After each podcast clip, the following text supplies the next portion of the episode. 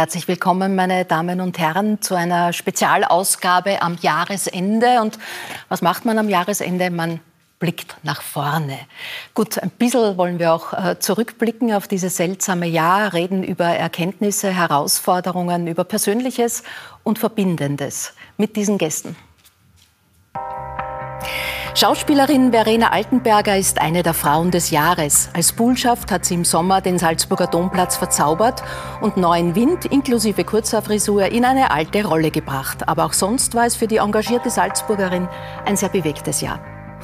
Die studierte Mathematikerin Anna Kiesenhofer errang bei den Olympischen Sommerspielen in Tokio die Goldmedaille im Straßenradrennen. Eine junge Frau mit einem speziellen Blick auf die Welt, die selbstbewusst sagt, der Mastermind hinter meinem Erfolg das bin ich. Philipp Blom hat seinen ersten historischen Roman geschrieben. Er gewinnt aus der Vergangenheit neue Erkenntnisse für die Zukunft und sieht großes Veränderungspotenzial für unsere Gesellschaft. Trotz seltsamer Zeiten bleibt er positiv, denn für Pessimismus ist es eigentlich schon zu spät, sagt er. Vor einem Jahr ging das Bild von seiner ersten Impfung um die Welt. Infektiologe Christoph Wenisch hat als Leiter der Abteilung für Infektionskrankheiten der Klinik Favoriten auch das zweite Pandemiejahr unmittelbar am Geschehen miterlebt. Wie blickt er darauf zurück und was sind seine Hoffnungen für die Zukunft? Herzlich willkommen meinen Gästen. Philipp Blom, wenn man so äh, Jahresrückblicke anschaut, dann ist da oft die Rede von den Menschen des Jahres, von den ganz Besonderen, von den Schönsten, von den Schnellsten, von den Besten. Und bei all diesen Superlativen krampft sich mein Magen immer leicht ein. Wie geht es Ihnen damit? Was tut äh, dieser Alarmismus, dieses ständige Verwenden von Superlativen mit unserem Denken? Ich glaube also, wenn man sich nur auf die Leute konzentriert, die die Besten, die Stars, die Supersten sind, das ist so ein bisschen die Lüge, dass du kannst aus deinem Leben machen, was du willst. Das heißt, auch wenn du dann vielleicht irgendwann ein ganz normales, anständiges Leben lebst, bist du eigentlich ein Versager. Mhm. Das finde ich schade. Ähm, ich glaube, das Ziel des Lebens kann nicht darauf, darauf bestehen, schneller als jemand anders zu sein. Ähm, das ist etwas, was man im Leben tut, was wunderbar sein kann, aber das persönliche Glück liegt wahrscheinlich woanders. Das heißt, für eine Gesellschaft ist es vielleicht sinnvoll, sich zu fragen, ja, wie, viel, wie viele Menschen von uns leben eigentlich ein gutes Leben? Mhm. Ähm, das wäre eine andere Sichtweise. Da liegt natürlich ein großer Teil der Verantwortung auch äh, bei den Medien. Herr Wenisch, vor knapp zwei Jahren sozusagen war, war Ihr Erweckungserlebnis mit einer großen Öffentlichkeit, wenn ich das so sagen darf. Was hat in dieser, dieser Zeit äh, diese, diese Öffentlichkeit und, und die Medien mit Ihnen gemacht, mit Ihrem Leben? Ja, ähm, eigentlich hat es mich noch mehr, noch mehr motiviert. Ja. Also ich habe mein, mein Fokus ist ja, die beste Therapie für einen Patienten äh, zu finden. Und jetzt sind wir natürlich äh, ähm, wirklich ziemlich gefordert, weil wir halt eine neue Erkrankung haben. Ja. Das heißt, wir müssen täglich, Tag und Nacht, immer äh, schauen, dass wir die richtigen Therapien kriegen. Und das ist ein evolutionärer Prozess, der mir, mir große Freude bereitet, aber natürlich auch vieles abverlangt, weil man mhm. dauernd halt nachschauen muss und WhatsApp und Twitter und äh, Preprint-Server und so weiter und irrsinnig viele Informationen quasi zusammensammeln muss und dann mit den Kollegen diskutieren, teilweise online, teilweise auch in Teambesprechungen, die wir wirklich jeden Tag machen und schauen, wie kriegen wir die besten Therapien zu unseren Patientinnen. Und da ist jetzt äh, im, im, Rückblick ganz tolle Sachen passiert mit den monogonalen Antikörpern, die wir zur Verfügung haben für unsere Patientinnen. Und im Ausblick passiert jetzt auch was, nämlich vor allem für die präklinischen Patienten, dass es endlich Tabletten gibt ja, gegen die Krankheit, die man in den ersten fünf Symptomtagen äh, geben kann und dann das Risiko, dass man ins Krankenhaus äh, kommt, wirklich äh, super reduziert. Zwischen 30 und 80 Prozent ja, ist das Risiko dann weg und auch die Antikörper gibt es. Und äh, die können wir jetzt dann bald infundieren. Mhm. Ja, also da wird im Moment pilotiert, dass man so Infusionsboxen, also wir kennen ja Schnupfenboxen und Testboxen, jetzt haben wir dann Infusionsboxen, wo halt Patienten hinkommen und ihre Covid-Antikörper kriegen und dann geschützt sind auch vor der Omikron-Welle, was mir mhm. sehr gut gefällt. Und da hat sich Österreich durch das Einkaufen der richtigen Antikörper, die nämlich auch Omikron wirksam sind, äh, mhm. äh, eigentlich haben sie das gut gemacht. Ja. Und da freut mich, dass ich einen Anteil habe und, und diese Mediensachen, ja, die, die, die halten mich halt in, in Spur. Ja, ja. Und mal weiter, ja. ja. Äh, wie, wie, gehen Sie damit um, dass Sie erkannt werden? Oder das, das ist ja nicht nur positiv. Nein, nein, alles sehr positiv, weil es gibt Leute, die, die, die, also vor allem aus dem Kollegenkreis und die versuche ich, ich bin ja akademischer Lehrer, bin ja Dozent. Ja? Mhm. Und das heißt, ich immer wieder Ärzte unterrichte, Ärztinnen, Studenten, Studierende und das ist mein Job. Ja? Und ich kann die Medien verwende ich, um Botschaften zu senden und mhm. um die mhm. Kollegen auch zu unterrichten. Und ich habe viele Feedbacks. Also, ja, ich habe es zuerst im ORF gehört ja, und dann mhm. nachher habe ich gewusst, worum es da geht. Ja. Dann haben die nachgelesen und sind draufgekommen, so machen wir das jetzt. Und das ist bei einer neuen Krankheit auch notwendig. Mhm. ich erinnere mich noch an HIV-AIDS, als das in den 80er Jahren gewesen ist. Damals war ich Student und äh, Turnersatz, da ist auch über die Medien vieles gegangen. Ja. Also das ist quasi eine Form von Informationsweitergabe. Ist ja an sich ein guter, ein guter, ja. Plan, zu sagen, wenn ich Medien habe, plötzlich um mich, was ist meine Botschaft? Äh, Frau Kiesenhofer, ich habe einen klugen Satz von Ihnen gelesen. Sie haben gesagt, Sie wurden in vielen Interviews gefragt, was Sie so die letzten Meter bei dieser Goldfahrt ähm, äh, gedacht hat, was Ihnen da durch den Kopf gegangen sind. Und Sie haben, Sie haben gesagt, dass das gehört mir. eine, eine ganz ungewöhnliche Antwort, äh, wenn man ganz so plötzlich in einer großen Öffentlichkeit steht. Äh, wie geht es Ihnen mit, diesem, mit dieser Wechselwirkung zwischen Öffentlichkeit und Privatheit nach Ihrem großen Erfolg? Ja, es ist schon schwierig. Ähm, ich bin normalerweise ein sehr ehrlicher Mensch und auch sehr direkt. Mhm.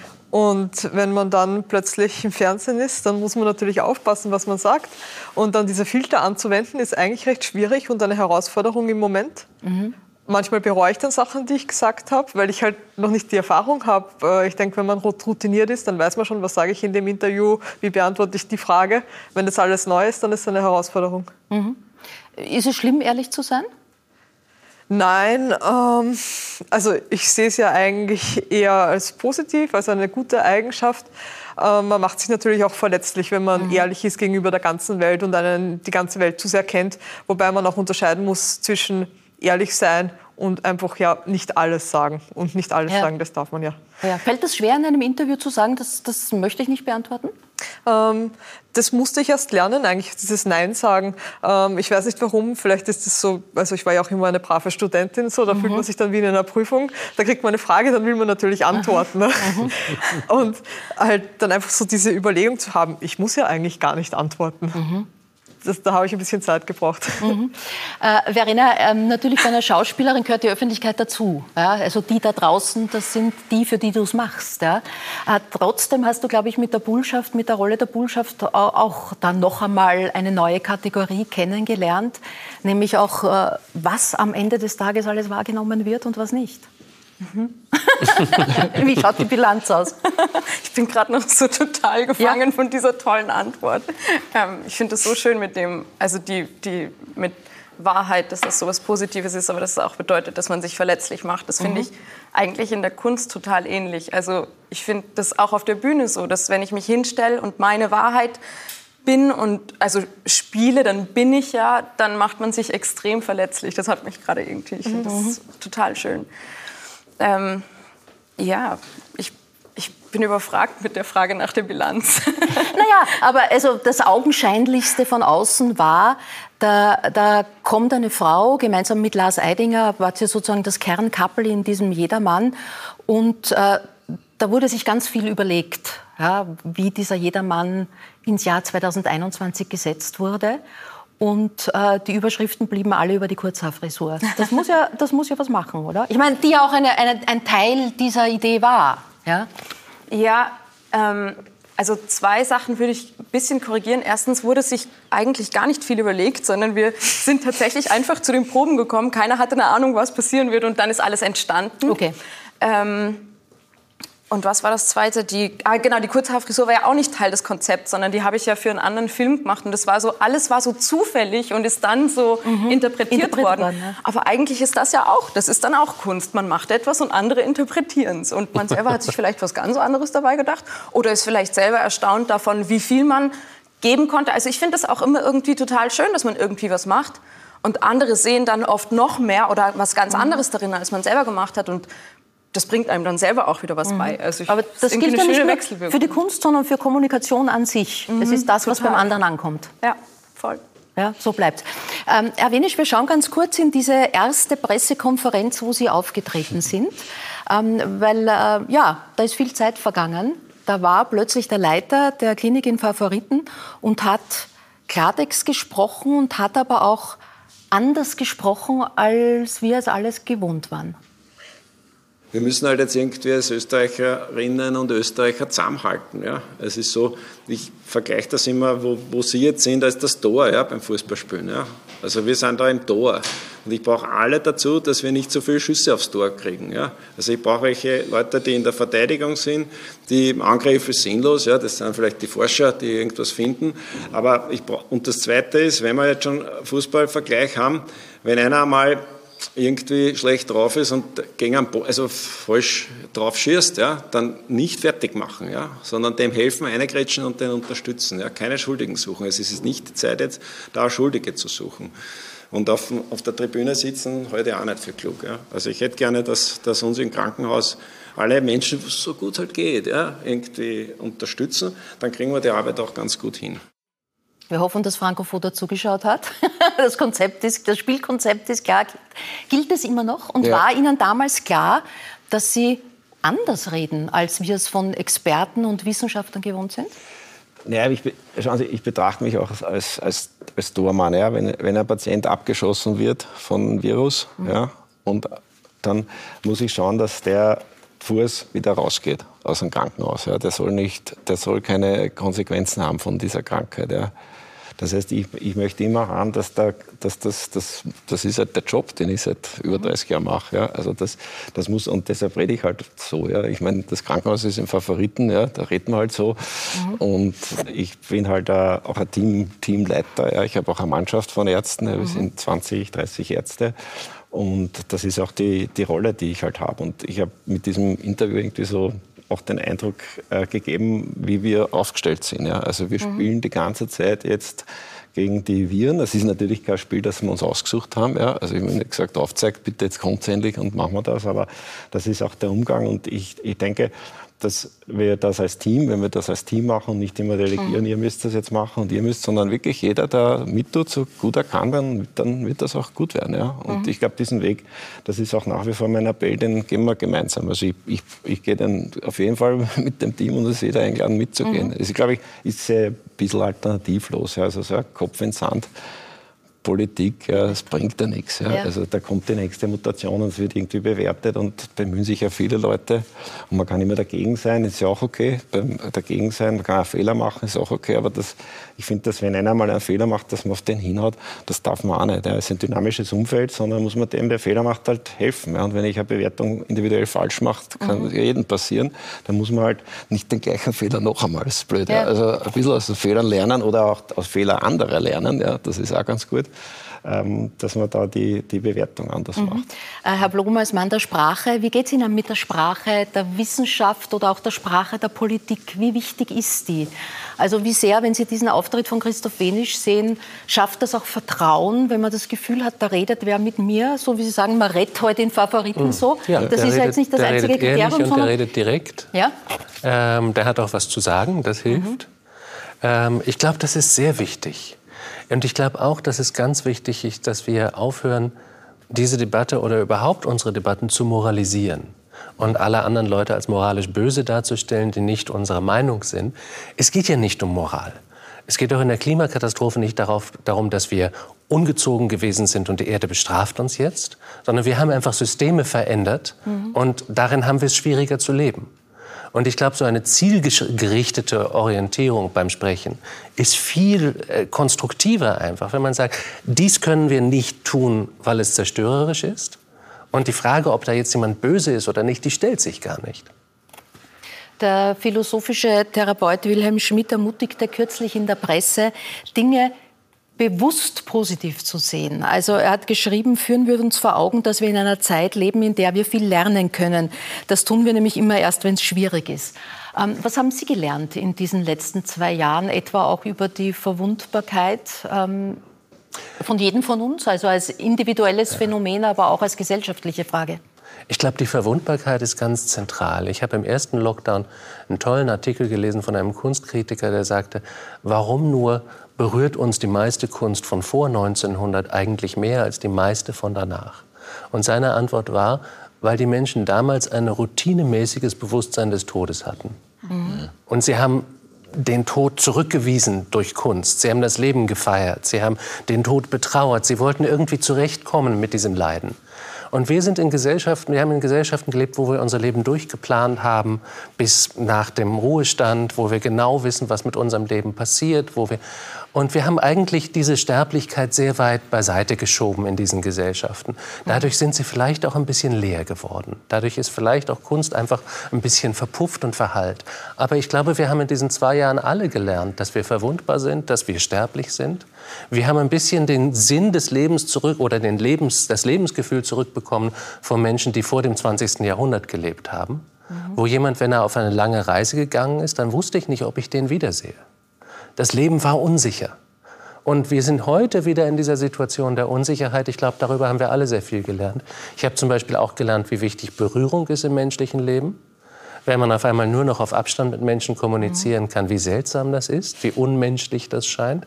Also ich glaube, ich habe schon eine Menge gelernt. Mhm. Über, wir haben das äh, Pressefoto des äh, Jahres 2021, das können wir vielleicht äh, ganz kurz herzeigen, ähm, weil es genau diesen Punkt zeigt, ähm, die Berührung, äh, in diesem Fall mit dieser Schutzkleidung, mit diesem Plastikumhängen äh, zwischen zwei Menschen, ein, ein Bild, das besonders berührt und ich glaube, die Qualität dieser Zeit und vieles, was da drinnen steckt, mhm. klar macht.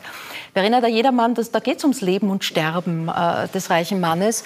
Hast du das Gefühl gehabt, dass dieses Stück auf eine andere Resonanz beim Publikum getroffen ist in dieser Zeit? Das haben wir uns alle gefragt, natürlich von Anfang an, was das, ob das für uns alle jetzt anders ist und fürs Publikum. Du kannst eigentlich Nein sagen. ich weiß es nicht. Du weißt es ich weiß es wirklich kein, kein Gefühl dafür bekommen von dem, was Menschen auch, äh, weiß ich nicht, die Gespräche, die stattgefunden haben danach oder äh, irgendwie, wie Die habe ich ja auch alle erst zum ersten Mal gehört, deswegen ja, habe ich so schweren Vergleich. Vergleich. Ja. Ich meine, ich, ich finde es auch ähm, spannend zu sagen, dass das gesamtgesellschaftlich so ist, dass wir jetzt den Tod irgendwie wieder näher haben. Also ich hatte das Gefühl, mir war der Tod recht nah in den letzten Jahren, einfach durch, durch die familiäre Situation. Und Meine Mama ist gestorben hab, vor einigen Jahren. Genau, ich habe damit auch viel gespielt beim Jedermann.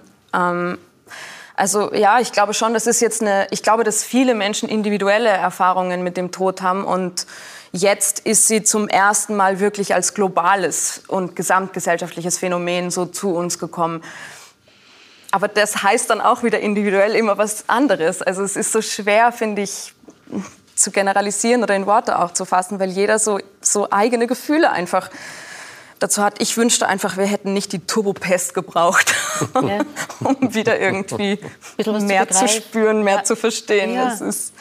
Gut, äh, da sind Sie natürlich ganz nah dran, Christoph Wenisch. Es sind in diesem vergangenen Jahr auch große Menschen, Künstler von uns gegangen. Ähm, ich denke etwa an Friederike Mayröcker oder den großen Journalist Hugo Portisch. Es ist zuletzt Alpenphilosoph Sepp Forcher gestorben oder am Beginn des Jahres mhm. Arik Brauer.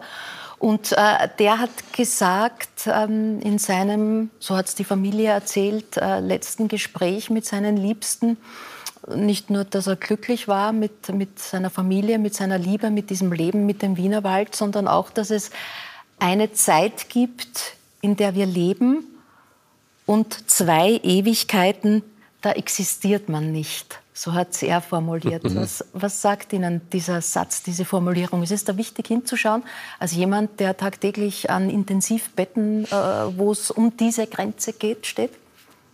Ja, also das, was das ausdrückt, ist diesen unglaublichen Respekt. Mhm. Also dieser Respekt vor dem Leben, dieser Respekt vor dem Tod, dieser Respekt vor dieser Verschiedenheit. Und das ist das, das ist diese, und, und diesen Respekt vor der individuellen Betrachtung, das hat sie auch, also das, das gehört individuell betrachtet, dass jeder Mensch und in seinem Kontext, wie er ist, äh, Lebenssituation, wie das ist, ist da individuell. Und diese, diese, man kann das nicht über eine Leisten scheren. Ja, ja jeden der dort abholen, wo er ist, das ist, das ist letztlich das Momentum. Mhm. Das, das, kann ich, das kann ich irgendwie bestätigen und nach, nachvollziehen. Es ist zwar schon viele Jahre dran, äh, aber da haben ja. Sie ja über dieses Thema viel gelernt persönlich. Sie hatten einen schweren Autounfall. Ja, ja. Da war nicht ganz klar, wie es ausgeht. Wie hat Sie das äh, jetzt im Rückblick, und das ist ja ein weiter Rückblick, geprägt, ja. auch für Ihre Tätigkeit als Arzt? Ja, das, das Glück ich habe so viel Glück in meinem Leben, ja, also dass ich jetzt, ich hab, also war dreimal schon eigentlich tot, ja, mit den Krankheiten, was ich so mhm. gehabt habe und da war durch diese Technik, die es halt da gibt, gute Chirurgen mhm. und so, und ein bisschen Glück, äh, sitze ich halt jetzt da. Ja, und so kann man denken, ja, wenn ich noch ein paar Mal Glück habe, ist es okay. Ja. Also eine Katze sagt man zehnmal Glück, also hätte ich noch viermal, wenn ich eine wäre. Also ich glaube, das ist ein bisschen Glück, das braucht ja eh jeder dazu. Und ich habe trotzdem, ich, ich mache keinen Blödsinn, ja. ich nehme eh Schutzanzug, Maske, Impfung und so weiter, dass ja. ich mit einen anstecke, ist schon klar, aber diese, so ein Glück gehört halt dazu. Und das, da, da muss man halt mit dem Restrisiko, das man hat so im Leben, dass man halt stirbt, sich wehtut, sich verletzt, halt, halt umgehen. Ja. Also ich glaube, dieses, das, das, das Glück, das prägt mich, diese Freude, da zu sein, auch wenn es hätte immer schle schlecht ausgehen können. Ja, mhm. Aber wenn es nicht, dann ist das super. Ne? Und dieses Glück muss man auch nehmen. Und ich mag es halt in meiner Rolle als, als, als Arzt jetzt äh, auch voll einsetzen. Ja? Also mit voller Kraft, was, was geht. Also ich, ich gehe nicht auf Urlaub oder so am Lockdown oder irgendwas, sondern es ist eher die Familie, die ein bisschen leidet drunter, die Kinder, wobei meine Frau ist auch Ärztin, also die ja. ist auch voll, voll dran das ist schon, und, und mit, das ist halt bei uns nur Beruf und halt mit den Kindern machen wir herum, ja, das war's dann, ja. Und mhm. Urlaub ist jetzt nicht, ja, jetzt solange die Pandemie haben, da kann man nicht viel, äh, weil ich finde, jetzt muss ich mal an die anderen denken und ich denke dann schon wieder an mich, wenn das mhm. vorbei ist, ja. Also mhm. wenn das dann rennt und jeder weiß, wie das zum Therapieren ist und so, und dann einfacher, dann kann man jetzt zurückziehen, ja. Und das wird, mhm. dieser Punkt gibt's dann, ja. Also deshalb, mein Momentum ist jetzt wirklich, jetzt muss einmal gearbeitet werden. Ja. Also jetzt, ich bin das ja bezahlt ja, von der Öffentlichkeit, jetzt war einmal zurückgeben. Ja. Und ah. das jetzt wird geliefert. Ja. Wir, wir, zeigen noch ein Bild, das ist ja ziemlich genau ein Jahr her. Ähm, das, äh, da haben Sie die erste Impfung bekommen. Ja. Dieses Bild mit dem Victory-Zeichen, das war, das war Ihr Sieg, das war die Goldmedaille, die Anna Kiesenhofer mit hat, äh, sozusagen in ihrem Leben, ging um die ganze Welt. Was ist da Euphor von der Euphorie von damals geblieben? Ja, alles eigentlich. Ja. Es war damals die die Impfung eben das Schöne, dass du gewusst hast, okay, das ist jetzt einmal für mich äh, cool und dann halt für die anderen Menschen, die, wenn sie geimpft sind, haben sie halt keine schwere Krankheit mehr. Und mittlerweile ist ja sehr viel, was, was evolutionsmäßig passiert mit der Therapie. Also jetzt haben wir so super Therapien und die müssen wir jetzt, die gibt es jetzt einmal wissenschaftlich, theoretisch, ja. ja. die müssen jetzt einmal gekauft werden, dann müssen sie das Ärzte kriegen, dann müssen sie das verschreiben und dann müssen die Patienten bekommen und das soll schnell gehen. Das soll genauso schnell gehen wie seinerzeit mit der Impfung. Ja. Und also ich habe damals, wo sich dann die Bürgermeister vordrängt haben und so, das ist jetzt lustig, ne? aber das ist, das, so ähnlich wird es jetzt wahrscheinlich in den nächsten Wochen auch mit sein, ja, mit den Therapien, dass einer schaut, wer wo die Therapie halt kriegt und dass es das Nachkastel da hat. Ne? Ja. Verena, du hast bei Alles in den Arm mitgemacht, eine Aktion, die es gegeben hat äh, online, wo Künstler und Künstlerinnen die Impfung unterstützt haben. Ähm, nun ist das ein Thema, das extrem polarisiert. Ich weiß nicht, wie es dir in deinem Umfeld geht, ob du Menschen hast, die nicht äh, geimpft sind oder sich nicht impfen lassen wollen. Wie gehst du damit um? Wie geht dieses Miteinander, dieses Nicht-Moralisieren im Gespräch werden bei dir? Mm, ich habe äh, Menschen im Bekanntenkreis, die nicht geimpft sind.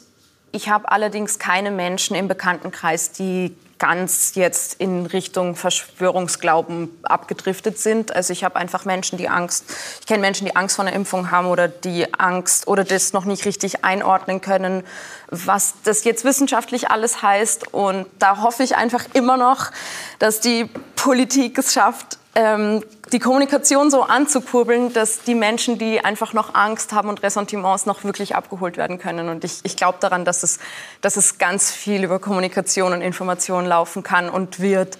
Ähm, ich ich bevorzuge zurzeit den kultivierten Streit entgegen jeder, jedem Abblocken. Ich habe Lust, mit jedem notfalls zu streiten oder auch einfach herzlich zu diskutieren. Red mal miteinander. Also ich finde wirklich so, ja, ich bin geimpft, ja, ich kenne Menschen, die nicht geimpft sind. Red mal drüber, respektieren wir einander in gewissen Grenzen, die einfach Hard Limits, mhm. sage ich jetzt mal, nach außen äh, schon auch vorgeben. Herr Blum, warum ähm, vertrauen manche Menschen Facebook-Kommentaren mehr als Ärzten und Wissenschaftlern? Das ist eine ganz wichtige Frage. Ja. Ähm, das ist eine wahnsinnig wichtige Frage, denn ehrlich gesagt, wenn wir in einer demokratischen Gesellschaft leben, dann müssen wir aufgrund derselben Fakten miteinander reden. Wir können zwar unterschiedliche Meinungen über diese Fakten haben, ja. aber wenn wir nicht einmal gemeinsame Fakten haben, dann können wir überhaupt nicht miteinander reden. Ähm, Warum vertrauen die Menschen diesen, so, sagen wir, bürgerlichen Institutionen zur Faktenbildung, mhm. wie der Wissenschaft oder sowas oder wie Universitäten nicht mehr? Ja, das ist vielleicht noch eine größere Frage. Also das ähm, hat ich glaube, es hat einfach damit zu tun, dass wir als Gesellschaften sowas wie ein gemeinsames Projekt und eine gemeinsame Identität verloren haben. Und die gemeinsame Identität kann auch was sehr Problematisches sein. Auch Stalin hatte ein Projekt, das vielleicht ein gemeinsames Projekt war. Also nicht alle gemeinsamen Projekte sind toll. Aber wenn man gar nichts hat und nur noch Individuen hat, die wissen, was ihre Rechte sind, mhm. dann ist es echt schwer, als Gesellschaft irgendwas gemeinsam zu tun. Mhm. Ähm, und natürlich helfen soziale Medien dabei, natürlich helfen auch Systeme dabei, wo die Reichen immer reicher werden und die Armen, Armen immer ärmer. Ähm, und wo sich Leute einfach völlig legitim zurückgelassen fühlen und verarscht fühlen, um das auf Deutsch zu sagen, weil sie merken, da gibt es Leute, die werden immer mächtiger und immer reicher. Mhm. Und ich tue mir alles Mögliche an, ich komme keinen Schritt voran. Ähm, das kann nicht gerecht sein. Wenn das die Gesellschaft ist, dann will ich das nicht. Das kann ich verstehen. Aber das sind ja nicht nur Menschen, die sogenannten, die wir dann gerne als die Abgehängten bezeichnen, sondern da sind Menschen dabei. Nein, das ist aber auch ein Gefühl. Das ist, ja. entspricht vielleicht gar nicht der Wirklichkeit. Die verdienen vielleicht gar nicht viel weniger als andere Menschen. Mhm. Aber dieses Gefühl ist so zerstörerisch. Mhm. Und wenn Menschen einmal das Gefühl haben, ich bin nicht mehr Teil davon, ich muss mich hier nicht mehr investieren, weil das gar nicht mehr in meinem Interesse funktioniert dann hat eine Gesellschaft ein mhm. riesiges Problem. Sie haben ja einen ersten historischen Roman geschrieben, Diebe des Lichts. Der führt uns ins 16. Jahrhundert, in die Zeit der Inquisition, der Intrigen, auch der Verschwörungstheorien. Haben Sie da manche Parallelen zu heute entdeckt? Also erstmal hoffe ich nicht. ähm, ich habe es im ersten Lockdown geschrieben. Ich habe meinen ersten Lockdown im 17. Jahrhundert verbracht. Das war herrlich. Mhm. ähm, und wissen Sie, ich mache so viel Arbeit über die Klimakatastrophe und die Zukunft mhm. von Demokratien. Das sind alles so negative, albtraumartige Szenarien. Ab und zu brauche ich Flucht. Mhm. Ab und zu brauche ich was anderes. Und nun ist dieser Roman ein blutrünstiger Roman voller Morde und voller Sex und voller Kunst. Ausgezeichnet. Aber, ausgezeichnet. Also wir haben Verena gerade verloren für den Rest der Diskussion. Ähm, aber es ist also kein Buch, das einfach zu lesen ist. Aber ich wollte ausnahmsweise mal nicht unsere eigene Zeit spiegeln. Ich wollte einfach eine Geschichte erzählen. Die Geschichte führt in die äh, Blumen, äh, Zeit der Blumenmalerei. Die Geschichte führt, es ist die Geschichte eigentlich eines Flüchtlings, würden wir heute yeah. sagen. Jemand, der in den Niederlanden geboren wird. Dort wird im, in seinem sehr grausamen Krieg seine ganze Familie niedergemetzelt. Und er mit seinem Bruder versucht sich durchzuschlagen und versucht eigentlich nur ganz, ganz trivial ein kleines glückliches Leben sich aufzubauen. Wobei der Bruder, muss man dazu sagen, hat äh, angesichts des, äh, des, Todes oder des äh, Ermordens des Vaters die Sprache verloren. Der Bruder ist stumm seitdem und folgt ihm so wie ein Schatten, ein sehr unvorhersehbarer ja. Schatten. Das heißt, es ist auch die Geschichte eines unverarbeiteten Traumas. Ja, natürlich. Und es ist auch die Geschichte dessen, was, was mit einem passiert, wenn man so ein Trauma mit sich herumträgt. Mhm. Dass nämlich, dass einen nicht loslässt, dass das alles überschattet, was man später tut in seinem mhm. Leben. Und dass es umso schwieriger ist, dann etwas zu schaffen, was eigentlich ganz normal ist, nämlich eine kleine Familie zu haben und ein Auskommen zu haben. Und dieser mhm. Mensch, naja, ob er es schafft oder nicht, das ja, das wollen wir nicht sehen. verraten. Äh, Sie selbst ähm, äh, waren an Corona erkrankt. Was hat diese Erfahrung mit Ihnen gemacht? Erstmal hat sie mir Angst gemacht, weil ich zwei Lungenerkrankungen, Lungenembolien vorher gehabt hatte und ich wusste, ich bin vorgeschädigt und ich habe jetzt diesen Virus und mhm. ich weiß nicht, was in 14 Tagen ist. Ich weiß nicht, ob ich hier in 14 Tagen noch sitze. Also es war Angst, es war massive Angst. Aber es hat mir auch, mich auch einfach vier Monate lang außer Gefecht gesetzt. Ich habe äh, also dieser berühmte Mind Fog, dieser, dieser Nebel, den man im Kopf hat. Ich habe keinen Satz mehr lesen, geschweige denn schreiben können. Ich habe ähm, kein Problem mehr verstanden. Mir hat jemand eine Frage gestellt, ich wusste nicht, worüber er redet. Und das hat lang gedauert. Und ähm, das wünsche ich ehrlich gesagt niemand anderem. Mhm. Äh, wie werden wir denn auf Corona mal zurückblicken in vielen Jahren? So, so wie wir heute auf die äh, spanische Grippe zurückblicken? Also, ich, ich lache nur, weil wir, ja, weil wir weil das ihr vorher darüber vorher, gesprochen habt. Ja, ja ähm, das ist sehr spannend. Die spanische Grippe, die eine viel schlimmere Epidemie war als die Corona-Epidemie jetzt, äh, viel mehr Menschen umgebracht hat, um ein Vielfaches, ähm, ist sehr bald vergessen. Mhm. Also man findet schon in den 20er Jahren, es gibt Keine Romane, die ich kenne drüber, keine Geschichten, keine Gedichte, keine Popsongs, keine Filme. Ähm, es hat irgendwie überhaupt keine Resonanz gehabt. Und das ist sehr verständlich, denn es war eine kleinere Katastrophe nach einer viel größeren Katastrophe, mhm. nämlich dem Ersten Weltkrieg. Und der war das Ereignis, was resoniert hat in den Köpfen und Herzen der Menschen.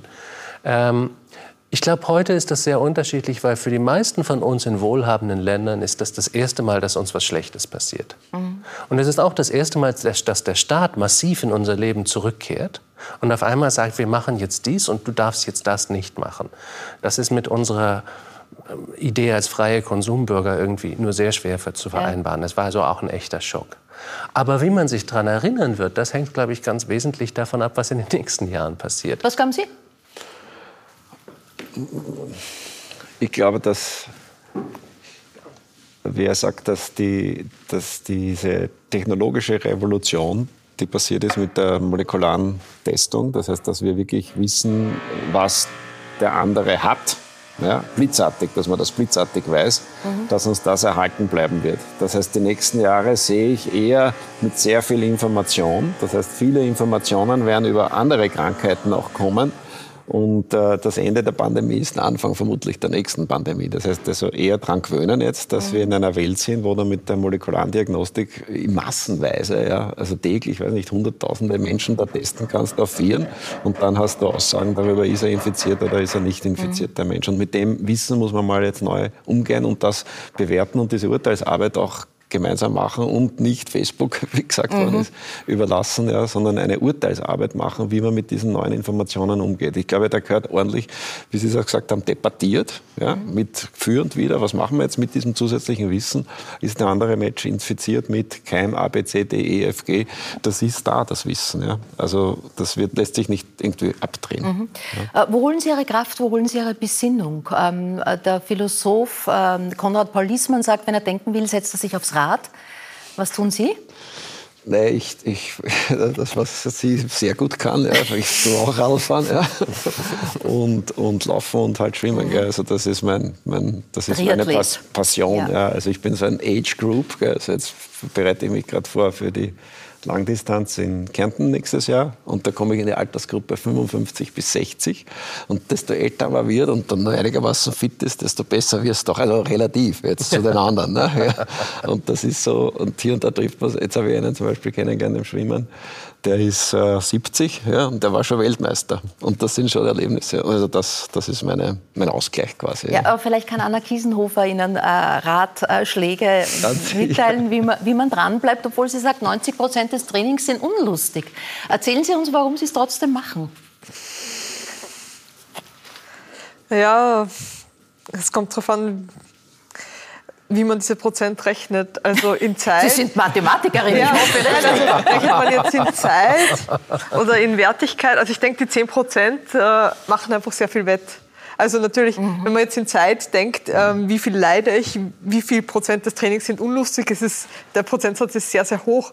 Aber dann diese kurzen Momente des richtig großen Glücks, also so wie in Tokio oder auch bei vielen kleinen Erfolgen, die ich vorher gehabt habe, die machen so viel wett. Und wenn, man's, wenn man dann über die Ziellinie fährt, ich meine, das kennt jeder Sportler, äh, während dem Rennen fragt man sich die letzten Kilometer, warum mache ich den Scheiß eigentlich. Und dann nach der Ziellinie, ein paar Minuten später, will man es gleich wieder machen. Dann denkt man schon nachher, was ist das nächste Rennen? Also, ich weiß nicht, das ist immer so dieser Erfolg, der einen weiter antreibt. Ja, obwohl Sie selber auch sagen, auf dem Weg zum Olympiasieg hatte ich jahrelang keine Freunde. Das äh, äh, äh, gilt da auch dieselbe Prozentrechnung sozusagen? Weil das klingt nach einem sehr hohen Preis. Ja, das war so eine Schlagzeile. Also ganz genau so habe ich es nicht gesagt. Es wird gebaut, was Sie unschwer erkennen können. So, eine Schlagzeile. Genau, ja. Also bei Schlagzeilen ist es natürlich immer passender, ähm, eine besonders starke Message zu schreiben, die vielleicht nicht ganz so gesagt wurde und ich habe es nicht ganz genau so gesagt. Mhm. Natürlich ja, habe ich Kompromisse eingehen müssen, war dann vielleicht bei manchen Familien, Feiern nicht anwesend. Ähm, ja, Freunde, ich brauche jetzt auch nicht so den riesengroßen Freundeskreis, Miss Dieber. Ich habe ein paar Leuten, denen ich wirklich vertrauen kann. Ähm, ja, was soll ich sagen? Es waren schon Opfer dabei. Für mich in Summe, hab, ja, ich bereue nichts. Aber ich, ich denke, die Frage stellt sich schon immer wieder, ähm, was, was, ja, ich meine, es ist eine abgedroschene Frage, aber was eigentlich Glück ist, ähm, wie viel man für einen Erfolg geben soll, was ist der Sinn darin, überhaupt schnell zu sein zum Beispiel oder schlauer zu sein, reich zu sein? Also natürlich stellt sich diese Frage und was will ich dafür geben? Und ich kann die Frage nicht beantworten. Aber Sie können es für sich beantworten. Sie stellen sie ja für sich ganz individuell. Daraus muss man ja keine allgemeinen Grundsätze ableiten. Ich weiß nicht, ob ich die Frage beantworten kann. Es ist mhm. einfach so, also in meinem Kopf vor Tokio war es einfach so, gut, mein Ziel ist, so schnell zu sein wie möglich am Rad. Mhm. Aber wieso habe ich dieses Ziel? Keine Ahnung. Mhm. Ähm, schauen wir kurz rein in diese Meter, über die Sie nicht sagen wollen, äh, was da in Ihrem Kopf war. Äh, wir schauen trotzdem rein in diese Olympiafahrt von Anna Kissenhofer. Bist du gescheit? Das ist ein Rennen von der Anna und die hat richtig Druck am Pedal. Schau dir das an, sie dreht sich um, da kommt niemand. Gib Gas. Unsere Daumen sind gedrückt. Dreht sich noch einmal um. Kommt da wirklich niemand hinterher? auf der letzten Rille, wie man so schön sagt. Habe ich wirklich noch zwei Minuten Vorsprung? Nicht umdrehen, einfach ich, nur nach vorne. Habe ich das heute geschafft? Schau, wie sie lacht, sie lacht. Das ist Anna Kiesdorfer, meine Damen und Herren. Drei Stunden 52 Minuten 28 ist sie unterwegs. Und das ist Gold für Österreich. Noch 50 Meter, noch 40 Meter. Yes! Anna Kiesenhofer gewinnt das Olympische Straßenrennen in Tokio.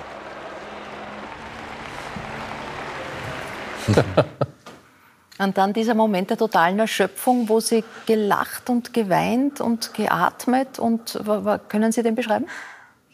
Ähm, mir ist äh, zur Frage des Ziels und so noch was eingefallen. Ich denke, es ist auch ein Spiel mit der Herausforderung. Also das, da komme ich jetzt auf Ihre letzte Frage zurück. Es ist einfach, es ist gar nicht so die Frage, hat mein Ziel einen Sinn, sondern es ist einfach so, ich brauche ein Ziel mhm. und ich spiele mit diesem Ziel und ich schaue, wie weit ich meinen Körper bringen kann. Ähm, und ja, dann im Ziel, wie ich über die Ziellinie gefahren bin, dann war, da war vor allem dieser Stolz da, ähm, was ich alles geschafft habe. Also wie ich mit dieser Herausforderung umgegangen bin, wie oft ich über mich selbst herausgewachsen bin im Training. Und ja, all diese Gefühle sind da äh, einfach über mich hergefallen, wie ich die Ziellinie überquert habe, weil da Jahre Arbeit dahinter gesteckt äh, haben und ja, und ich plötzlich die Belohnung bekommen habe für all das. Mhm. Können Sie medizinisch erklären, äh, was da passiert, warum es so gut tut, so fertig zu sein?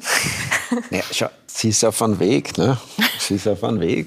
Und hat diesen, diesen Weg ist halt der, der Weg ist jetzt ist die, die schnellste Radfahrerin der Welt. Ja? Ich meine, das ist super. Das ist ein Weg, den hat es jetzt eingeschlagen. Ja. Ich glaube, das war keine medizinische Erklärung.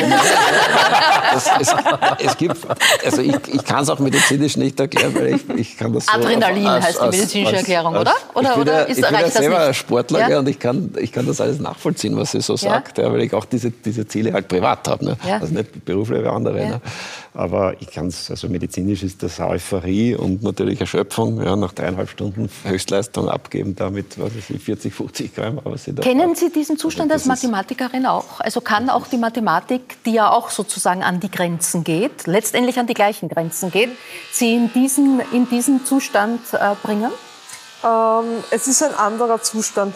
Man hat schon noch diese Genugtuung, diese Zufriedenheit, da habe ich jetzt wirklich viel investiert, da habe ich viel geopfert und jetzt habe ich den Erfolg dieses Gefühl gibt es schon. Aber äh, so die, der Sport, der körperliche Schmerz sogar, der führt noch zu einem anderen Gefühl. Also ähm, auch hormonell ist das sicher was anderes. Also ich meine, es ist ein Faktum, dass da im Körper, da im Körper viel abgeht, also ähm, Adrenalin, Cortisol und so weiter. All diese Hormone sind natürlich auf Hochtouren. Äh, und insofern ist dann die Euphorie schon größer. Man fühlt sich einfach so wie auf Drogen. Mhm. Mhm. Also nicht, dass ich jetzt wüsste, wie man sich auf Drogen fühlt, aber es sind halt meine Drogen. Oh, in der Mathematik sind es partielle Differentialgleichungen. Äh, wieso dieses Gebiet, dieses sozusagen dieses Beschreiben, die Mathematik als Sprache für physikalische Prozesse zum Beispiel, äh, wieso sind Sie dort gelandet? Ähm, ja, also eigentlich eben durch die Physik. Also weil mich die Physik immer sehr interessiert hat und die partiellen Differentialgleichungen ja überall in der Physik auftreten. Äh, und ja, ich fand auch die Theorie dahinter sehr elegant, weil sehr abstrakte äh, Gebiete der Mathematik verwendet werden, um eigentlich sehr konkrete Probleme zu beschreiben und diese Gleichungen zu lösen oder halt qualitativ zumindest die Lösung zu beschreiben. Wie betrachten Sie als Mathematikerin, was wir auch im Zuge der Pandemie äh, über ja, Mathematik gelernt haben? Also wir wissen oder glauben zu wissen, was exponentielles Wachstum ist. ähm, ist das für Sie ein, eine Freude als Mathematikerin, als Wissenschaft, dass die Mathematik als, als Sprache der Welt wahrgenommen wird? Ähm, ja, also das ist mir gar nicht so aufgefallen, weil für mich exponentielles Wachstum jetzt eigentlich so ein Standardbegriff ist. Also ja. Ähm, äh, was ich interessant finde, äh, ist, so wie wir vorher schon besprochen haben, ähm, also die Sache mit dem Vertrauen. Wieso vertrauen die Menschen manchen blöden Kommentaren eigentlich mhm. und nicht ähm, den eigentlichen Experten? Das finde ich einfach sehr interessant, dieses Phänomen. Also jeder, der ein Auto fährt oder ein Fahrrad fährt oder in den Flieger steigt, der vertraut irgendwem. Wenn man mit einer Verletzung ins Krankenhaus kommt, dann zweifelt man auch nicht an dem Chirurgen, der einen operiert. Aber wenn man sich da jetzt impfen lassen soll, boah, das ist jetzt ein Eingriff in die Privatsphäre und was weiß mhm. ich, und dem vertraue ich jetzt nicht. Also ich finde dieses selektive Vertrauen schon sehr mhm. ja, bizarr. Aber haben Sie nicht auch den Eindruck, dass es bei diesen Impfgegnern überhaupt nicht um den Impfstoff geht? Äh, ja. Dass es wirklich ein Grundmisstrauen oder eine mhm. Grundwut ist, die sich daran aufhängt, dass mhm. dieser ja eigentlich sehr triviale Eingriff auf einmal so dramatisiert wird? Also mhm mir kommt dieser Eindruck bei vielen Leuten, die man da demonstriert sieht, oft, dass das mit dem Impfstoff eigentlich gar nichts zu tun hat. Sind Sie sicher, dass 1 und 1 2 ist? Ich bin mir da schon relativ, also es kommt darauf an, welche mathematische Sprache man adoptiert, aber in der, die wir im Moment benutzen, schon, ja. Mhm. Aber nur noch mal, weil Sie ähm, gerade angesprochen haben, der Triumph über die Ziellinie zu kommen. Es gibt in der Psychologie den schönen Begriff von Flow. Dieser Fluss, in dem man ist, wo nur noch der Augenblick besteht. Den kennt man aus der körperlichen Liebe, den kennt man aus dem Geigespiel für mich, den kenne ich auch, wenn ich mhm. schreibe, den kennen Sie, wenn Sie schauspielen und Sie, wenn Sie Radfahren, mhm. vielleicht Sie, wenn Sie operieren. Den Moment, wo man so intensiv in einem Moment ist, dass die Welt um einen herum verschwindet. Ich glaube, das ist so eine Art Lebensziel für uns alle. Zu den äh, künstlerischen Aufgaben dieses Jahres für Verena Altenberger gehörte auch der wunderbare Film Me We. Ähm, ähm, spielt eine Seenotretterin, ähm, dargestellt von Verena äh, Altenberger. Und für eine der Szenen mussten sie ja auch äh, im Meer schwimmen. Also diese Situation, die leider tagtäglich passiert vor den Grenzen Europas, an den Grenzen Europas. Ähm, wie es Ihnen damit gegangen? Also ich meine, Sie waren in der Sicherheit äh, der, der, der, Crew um sich. Ja? Mhm. ähm, es konnte sozusagen nichts passieren. Ja, mir ist es richtig beschissen gegangen damit. Ähm, also es gibt eine Szene, wo die Marie, die ich spiele, selber in Seenot gerät in der Nacht äh, im Grenzbereich zwischen der Türkei und Lesbos und ähm, gedreht wurde das so natürlich nachts auf offenem Meer im griechischen Gewässer und äh, wir hatten drei kleine Boote, die aber relativ viel Abstand haben mussten, weil die Kamera sie sonst gesehen hätte und irgendwo unter mir waren Rettungstaucher. Und ich musste halt dann so eine gewisse Strecke schwimmen. Und ich hatte einfach, ja, ähm, Angst. Ich hatte ganz starke Angst. Also wirklich sowas wie mh, mm, mh, mm, Todesangst. Ich hab, also ich will einfach nicht gerne nachts im offenen Meer schwimmen. Und das in Kombination mit dem Bewusstsein, dass einfach in derselben Nacht ein paar Kilometer weiter vielleicht 50 Menschen ertrinken. Mhm und ich danach auf ein trockenes Boot gehe und mir irgendwie eine Thermoskanne mit Tee gegeben wird, das ist einfach nur beschissen. Ähm, nicht, weil ich den Tee bekommen habe. Uh, Mi Oui, uh, der Titel uh, bezieht sich auf ein Zitat von Muhammad Ali. Um, ist aber eigentlich ein, ein, schönes Symbol für dieses ganze Jahr, in dem wir ja, stehen, stimmt, oder? Oui. Erzählen Sie uns kurz über, über den Zusammenhang, in dem er es genannt hat. Wissen Sie es? Ehrlich gesagt nicht. Äh, nein, nein, doch, es war doch, also ich glaube, oh Gott, give us a poem. Ähm, mhm. Und alles, was er sagen konnte, war me, pff, we. Ich, ich glaube, mhm. dass, ich weiß nicht, was der noch größere ja, Zusammenhang ja, ja. ist, aber äh, ja, stimmt, ich finde es total passend und schön. Also, weil man diese, diese Abkehr vom Individualismus hin zur Gesellschaft irgendwo tragen muss als Individuum und gleichzeitig mhm. aber nun mal Individuum ist und mhm. als Individuum fühlt. Das ist ja, schwierig. Das kürzeste Gedicht des Jahres, Me, We, das ist ein wunderbares Gedicht, ja. Das schlägt jedes Äh, apropos Schwimmen. Christoph mhm. Wenisch hat äh, extra, für, ich nehme an, für seine Triathletbewerbe einen Kraulkurs gemacht. Mhm. Erzählen mhm. Sie uns darüber, nämlich jetzt nicht genau, wie der Kurs war, sondern wie es war, was Neues zu lernen. Ja, da haben wir irrsinnig gefreut. Mit 48 habe ich, hab ich mal eingebildet, ich muss Triathlet, ja. Triathlet werden ja, und gehe in einen Kraulkurs, schwimme mal so 20 Meter, hänge dann am Beckenrand mit der Zunge, weiß ich nicht, am Boden, ja, war total fertig. Und dann muss ich vier Kilometer aber schwimmen. Ne, und das war halt das Ziel. Ne. Also so wie sie sagt, das ist jetzt das Ziel, musst du halt lernen. Und habe dann ein halbes Jahr gebraucht, bis ich da eine Länge geschafft habe ne, mit Kraulen. Weil ich, weil ich also diese, diese, ich habe immer, wenn ich ins Wasser gehe, Panik, dass ich untergehe. Mhm. Also ist halt so. Ja. Also geh ins Wasser, Panik, untergehen. Ja. Wasser, mhm. Panik, untergehen. Und dann muss man ja, ausatmen im Wasser. Ja. Wenn ich das, wenn ich nur dran denke, ja, habe ich schon die Angst. Ja. Und dann diese Angst, das beginnt ja. Ne, dann denke ich mir, da kommt also im Süßwasser kommt dann der Wels, ja, der mich beißt, ja, und im Salzwasser überhaupt die Qualle und der Hai und dann der Hai war der Weiße und, der, und also fürchterliche Ängste habe ich. Ja. Aber das musst alles überwinden und dann halt gescheit schwimmen. Ja. Ja, und, das ist, und das Schöne ist, das Schöne ist, und das war für mich ein wahnsinniges Geschenk, dass ich, dass ich das dann nach einem halben Jahr, nach einem Jahr habe ich das dann zusammengebracht und dann eine passable Zeit auch hingelegt ja, auf die vier Kilometer. Und seitdem ist das eines meiner schönsten äh, quasi Hobbys, dieses, dieses Schwimmen gehen. Ja. Mhm. Also weil ich, weil, weil der Aufwand ist halt recht groß, wenn man das Hirn halt vor diesen natürlichen Bewegungen im Wasser im Weg ist. Ja. Aber, aber das kriegst du auch hin, wenn man jetzt ein bisschen schon gereifter ist im Gibt es solche Ängste am Trockenen auch? Auf jeden Fall. Also ich meine, Radfahren ist gefährlich, das ist ein Faktum. Ja. Also vor allem im Feld. Vermutlich ist es eigentlich gefährlicher, also rational gesehen, als im See zu schwimmen. Mhm, ja. Und auch im Mittelmeer zum Beispiel. Also ähm, ja, äh, ich meine, im Feld, es gibt so viele Stürze und ich, also mir ist diese Angst sehr bewusst. Äh, vielen anderen Radfahrern ist die Angst weniger bewusst. Ich denke, da lernt man einfach auch sein Hirn abzuschalten.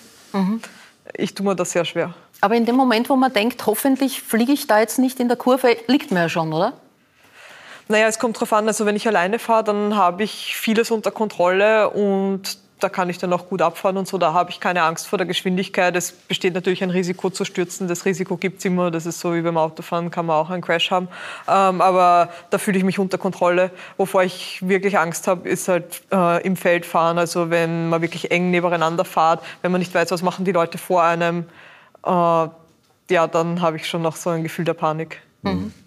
Äh, was mich aber auch äh, gefallen hat, ist mit 48 mhm. was Neues lernen. Das ist die mhm. Spezialübung, sozusagen das ständige Hobby von Verena Altenberger, Neues zu lernen, hast du mir mal gesagt. Egal, ob das ein Instrument ist, ob es ein Sport ist, ob es eine Sprache ist. Was ich war das letzte, was du neu gelernt hast? Ich habe für einen Kraulkurs inskribiert. inskribiert. wirklich? Ja, wirklich. Was im Ernst? Ja. Ja, Und lustigerweise mit drei Freundinnen zusammen. Also Kraulen ist die Trendsportart 22, prognostiziere ich jetzt. Naja. Was war das Letzte, was du neu gelernt hast? Ähm, was war das Letzte, was ich neu gelernt habe? Ähm, boah. Es war mal ein bisschen türkisch, glaube ich, aber da, da wurde nicht so richtig was draus. Doch, doch, bin dran. Ja? Ich bin dran. Hm. Es wird. es wird, es wird. Ich habe ein Trockenbauregal gebaut zu Hause. Das war ja. fand ich ganz eine gute neue Fähigkeit. Ja, neu lernen und altes Lernen. Wir haben äh, begonnen mit der Frage, was, was, haben wir gelernt in diesen letzten zwei Jahren? Haben wir das Richtige gelernt? Äh, Philipp Blom, um es auf eine andere Ebene zu bringen, war es vielleicht eine ganz gute Übung für, für das viel größere Thema Klimakrise? Nämlich dieser Verzicht auf, auf persönliche Freiheiten, dieses, es muss auch Einschneidendes sein, es muss anders sein, wir müssen abgeben? Naja, wenn Sie das so fragen, ich glaube, was schon wichtig war, ist einfach, dass wir alle gelernt und gemerkt haben, dass das Unmögliche möglich ist. Mhm. Ähm, ich habe so viele Vorträge über Klimakatastrophe gegeben und wenn ich das vor Politikern oder Wirtschaftsmenschen getan habe, dann haben die mich oft beiseite genommen und haben gesagt, naja, das ist zwar alles tragisch, was da passiert mit dem Klima und so, aber was sollen wir schon machen? Wir können ja die Märkte nicht berühren. Die Märkte werden das schon machen, aber wir müssen uns auf sie verlassen. Politisch können wir da nicht. Und dann kam Corona und innerhalb von zwei Tagen war es passiert. Ähm, Und es war möglich, das zu tun. Auf einmal haben wir gesehen als Gesellschaften, hey, wir können ja politisch handeln. Wir haben die Möglichkeit, Dinge zu tun, die auch der Wirtschaft nicht nützen, weil sie vielleicht anders wichtig sind. In diesem Fall zum Beispiel Menschen, die wirtschaftlich nicht produktiv sind, zu schützen, was eigentlich völlig mhm. sinnlos ist, nach Marktkriterien. Aber wir haben das gemacht als Gesellschaft und das, glaube ich, fand ich sehr wichtig. Wir haben gesehen, wir können Dinge radikal verändern und wir können auch damit leben. Mhm. Und diese, solche Veränderungen werden viel mehr auf uns zukommen. Ähm, ich will nur noch was ganz Kurzes dazu sagen, weil ich das wichtig finde, weil Sie gesagt haben, man muss man verzichten. Und Verzicht, das steht so immer als das große Hindernis in der Diskussion der Klimakrise. Dann, das sind dann die Spaßverderber, die uns allen nur sagen, was wir nicht dürfen und die nur verbieten wollen und wir müssen alle verzichten. Das ist ich frage jeden Menschen, der Kinder hat, warum haben Sie das eigentlich gemacht? Sie haben pro Kind auf eine Viertelmillion Euro verzichtet. Sie haben vielleicht auf guten Sex mit Ihrem Partner verzichtet. Sie können nicht mehr so unbeschwert reisen. Sie können Ihre Freunde nicht mehr so oft sehen. Die Antwort ist natürlich, weil man sich für etwas viel Wichtigeres entschieden hat. Ja, wir sind in einer Zeit, wo wir unser Wirtschaftssystem uns umkippen wird, wo unsere politischen Systeme wackeln, wo wir gesellschaftlich den Zusammenhalt neu suchen müssen. Und das wird Entscheidungen brauchen.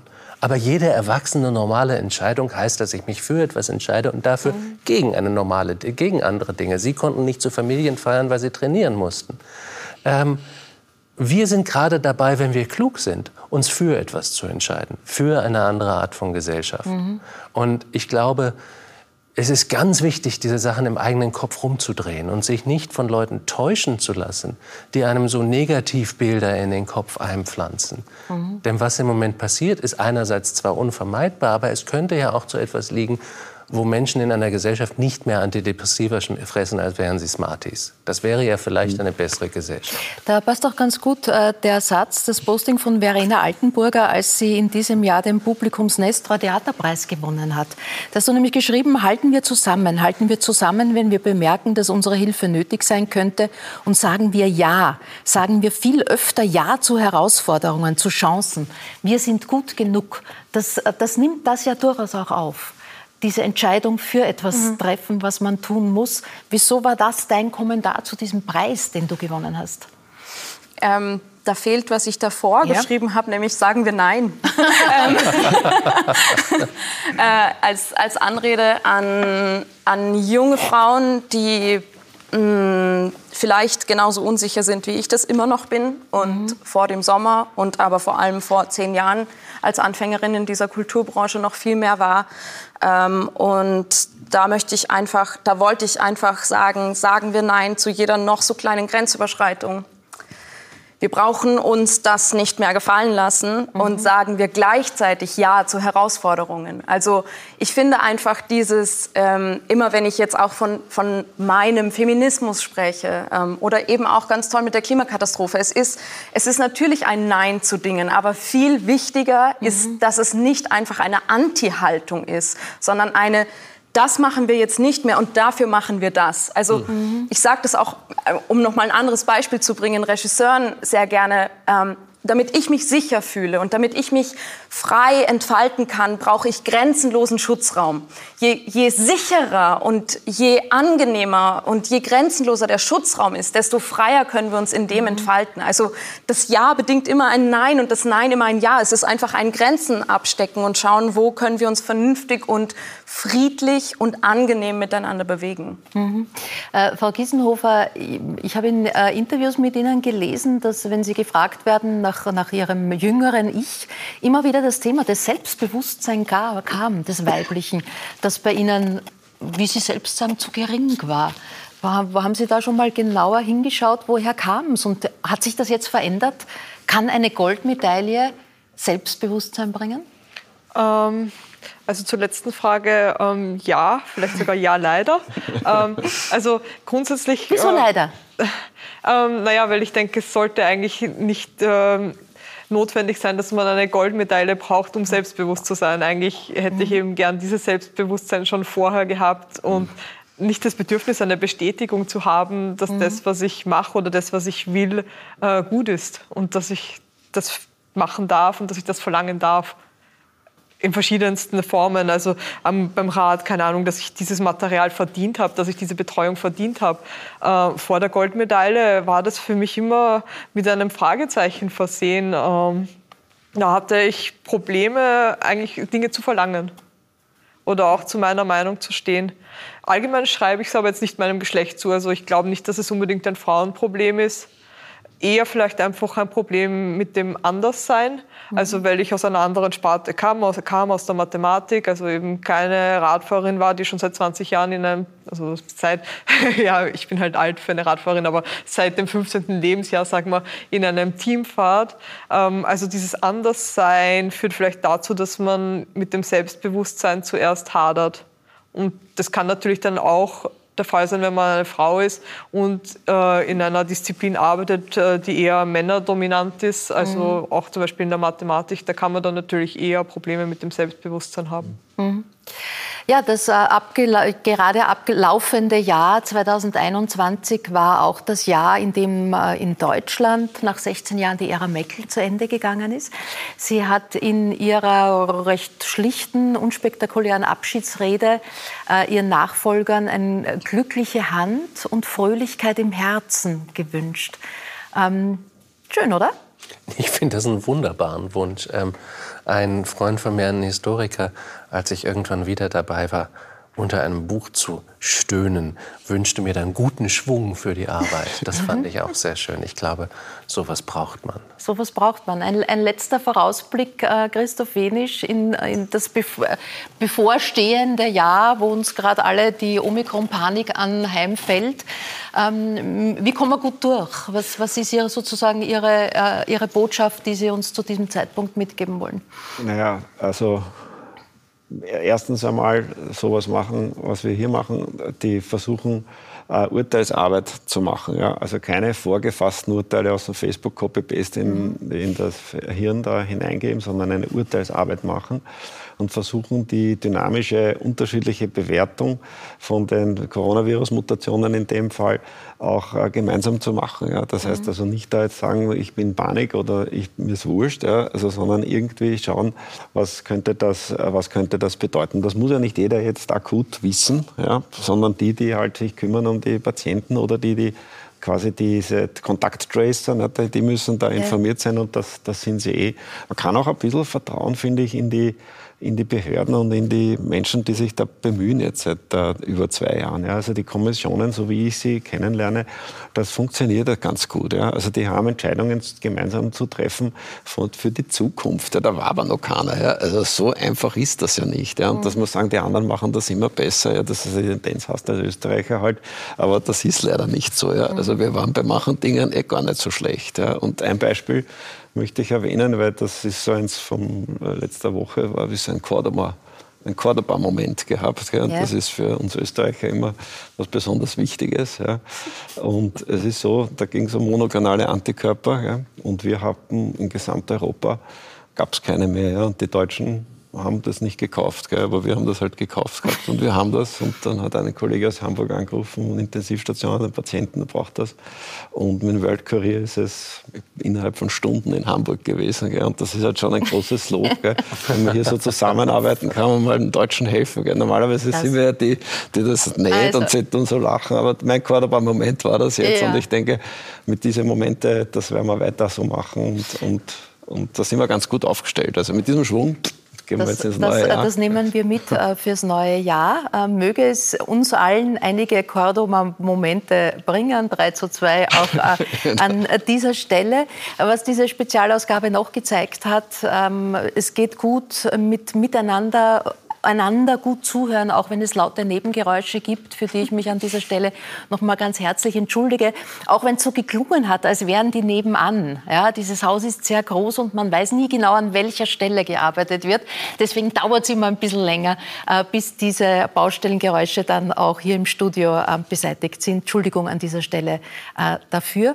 Bedanke mich für Ihr Interesse, wünsche Ihnen die glückliche Hand, den Schwung, die Fröhlichkeit im Herzen und ich glaube, glaube, äh, die Lösung für alles ähm, ist Kraulen lernen. Auf jeden Fall ein richtiger Ansatz. Auf Wiedersehen. Äh, wir sehen uns, wenn Sie wollen, am 13. Jänner wieder. Der Satiriker und Kabarettist Peter Klien äh, führt wieder sein Unwesen. Er wird dann mein Gast sein. Außerdem äh, Schauspielerin und die Leiterin des äh, Reinhard-Seminars Maria Happel. Ich freue mich auf den Spitzenkoch äh, Didi Meyer und die Autorin und Journalistin Nermin Ismail. Das dann im neuen Jahr. Für heute auf Wiedersehen und guten Rutsch.